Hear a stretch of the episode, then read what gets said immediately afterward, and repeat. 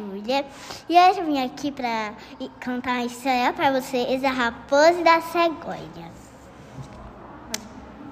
A raposa convidou a cegonha para jantar em sua casa.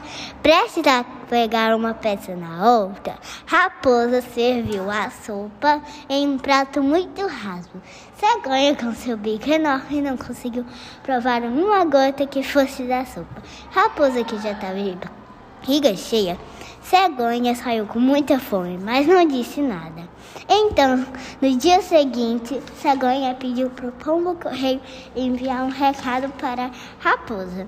Quando Raposa leu o recado, tinha escrito: Raposa, venha jantar à minha casa hoje às sete horas da noite. Assinado Cegonha.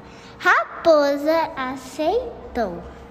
Então, quando ela foi para lá, e a cegonha já estava lá, cheia de maravilhas, recebendo a outra, serviu em um copo fundo ao delicioso ensopado de carne. Ela não conseguiu comer nada e cegonha conseguiu comer tudo com seu bico enorme. Então, Raposa saiu com, com o rabo pelas pernas. O negócio da história, trate os outros da mesma forma que você deseja ser tratado.